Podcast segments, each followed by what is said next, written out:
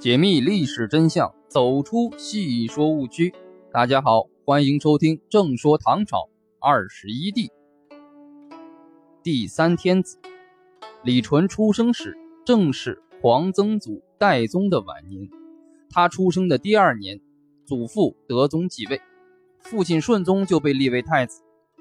李纯幼年懵懂之时，长安城里就发生了京师之变。仓皇出逃的德宗没有能够保障宗室子弟的安全，那些没有及时撤离者有七十七人死于叛军之手，这使德宗一直痛究不已。李纯六七岁的时候，德宗刚刚重返长安。有一天，李纯被祖父德宗皇帝抱在膝上逗饮作乐，问他：“你是谁家的孩子？怎么在我的怀里呢？”李纯道：“我是第三天子。”这一回答使德宗大为惊异。作为当今皇上的长孙，按照祖父子的顺序回答为第三天子，既闻所未闻，又很符合实际。德宗皇帝不禁对怀里的皇孙增添了几丝喜爱。贞元四年六月，十一岁的他就被册封为广陵郡王。宪宗自幼遭遇战乱。他自身的家庭关系也很有些混乱。他的母亲王氏曾是代宗的才人，另外有位同父兄弟被祖父德宗收养为子。宪宗自己的婚姻关系也有些奇特。贞元九年，是为广陵王的宪宗娶了郭氏为妻。郭氏就是上父郭子仪的孙女，他的父亲是驸马都尉郭爱，母亲是代宗长女升平公主。升平公主与郭爱之间的故事，后来被人编成了一出打金枝的戏剧，流传很广。由于母亲是代宗长女，这样算来，郭氏与顺宗是姑表兄妹，郭氏就长了宪宗一辈儿，或者说论辈分，宪宗要比自己所娶的妃子郭氏低了一辈儿。他们成婚后，实为皇太子的顺宗，因为郭氏母贵，父祖有大勋于王室。对这位儿媳表现出无比的宠爱，宪宗自己对这位妃子似乎也不怎么冷落，因为贞元十一年时，也就是他们婚后两年，郭氏就生了儿子李佑，就是后来的穆宗。贞元二十一年四月六日，宪宗被册为皇太子。七月二十八日，玄勾当军国正事，即代理监国之任。八月四日，宪宗得父皇传位。八月九日，正式继位于宣政殿。这一年，宪宗二十八岁。他从一个普通的郡王到登上最高权力的顶峰，仅仅用了四个月的时间。这一刻确实来得太快了。难道有什么神力相助吗？正是因为这一缘故，宪宗的登基伴着顺宗的内禅，一直被人们猜疑着。宪宗登基前后，也的确有一些无法弄清楚的秘密。我们可以列举这样一些事例，略作说明。其一，宪宗刚刚被立为皇太子以后，二王集团的陆贽借试毒之机有所规劝，被宪宗制止。陛下令先生为我讲解经义，怎么还扯其他的事呢？说明此刻的宪宗有自己的政治见解。也就是说，宪宗在这一过程中未必是被动的，也似乎不会不知情。其二，在这年六月，最早动议皇太子监国的剑南西川节度使韦高，在八月十七日突然暴病而死，时年六十一岁。这是偶然的巧合，还是事出有因？很值得所解。与韦高上表差不多同时，荆南的裴军。河东的延寿也不约而同地给朝廷发来表彰，内容竟然也与韦高的相同。剑南、荆南和河东三地节度使相距何止千里？如果没有幕后的指使，这样的步调一致真的很难理解。那么幕后的指使是谁？从当时的蛛丝马迹来说，就是那些在宫中掌握禁军、拥立宪宗的宦官。其三，在顺宗以太上皇身份迁居兴庆宫以后，宪宗是不是还允许群臣和他相见？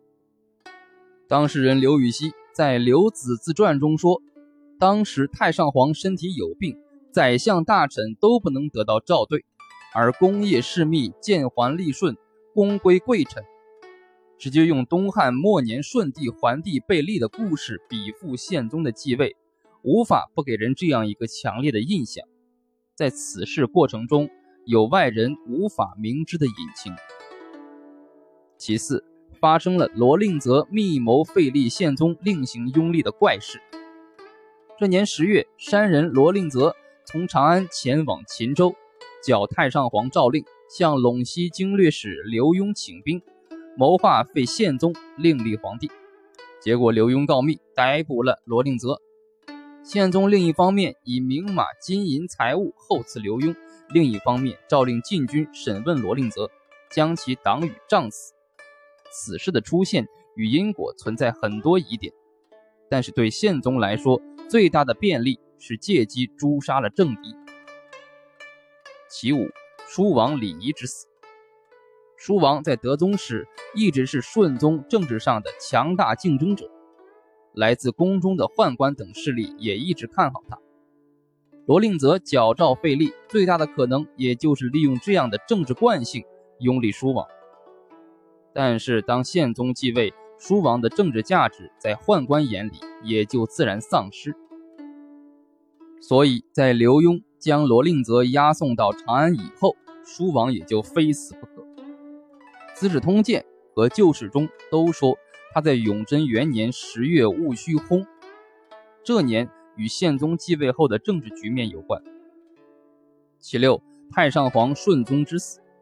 宪宗在元和元年正月初一率群臣为太上皇上尊号。正月十八日，宪宗下诏宣称太上皇旧样谦和，说是旧病没有治愈。这就等于是向天下宣告了太上皇的病情，此举十分罕见。宪宗又说亲事要善，从当月十六日以后暂时不听政。然而在十九日，也就是宣布太上皇病情的第二天，顺宗就死于兴庆宫，同时迁殡于太极殿发丧。这就难怪有人估计太上皇早就死了。正月十八日，向天下通报太上皇的病情，就是为掩盖太上皇被害死的真相。殊不知，这样做是欲盖弥彰，公布太上皇的病情，恰恰暴露出宪宗和宦官的做贼心虚，暴露出太上皇之死的可疑。将太上皇顺宗直接杀死，正是拥立宪宗那些人为了消除一切可能的隐患。打消那些有着和罗令泽一样想法的人的幻想，目的最终自然不外乎是稳固自己的地位。而宪宗个人在当时早已是成熟的年龄，整个过程他自然不会茫然无知，权力的诱惑自然不会使他拒绝对太上皇用粗，利欲熏心，更何况九五之尊。元和十四年七月，群臣讨论。给宪宗上尊号时，一个宰相主张加“孝德”二字，另一位宰相崔群认为“瑞圣”的尊号已经可以包括其含义，不必再加“孝德”。宪宗听了怒不可遏，竟然把崔群贬到湖南，任了一个观察团练使。宪宗对“孝德”二字如此在乎，正说明他内有残德，心中有所顾忌。这从侧面反映出他很有可能参与了逼顺宗内禅的事件。总之，在永贞内禅、宪宗继位的过程中，一定有隐秘而又不能明言的内容。韩愈与宦官巨文贞关系尚好，在他所作的《顺宗实录》中，也隐约透露出宦官对顺宗相逼的痕迹，以致宪宗继位以后。巨文贞等屡屡说其记载内容不实，要求下诏进行修改。这样做的目的显然是为了掩盖事实真相。依靠宦官的拥立和发动宫廷政变而迅速取得了最高权力的宪宗，一登基就在政治上大显身手了。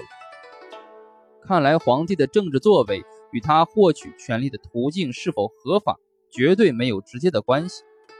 宪宗之前的太宗和玄宗，莫不是如此。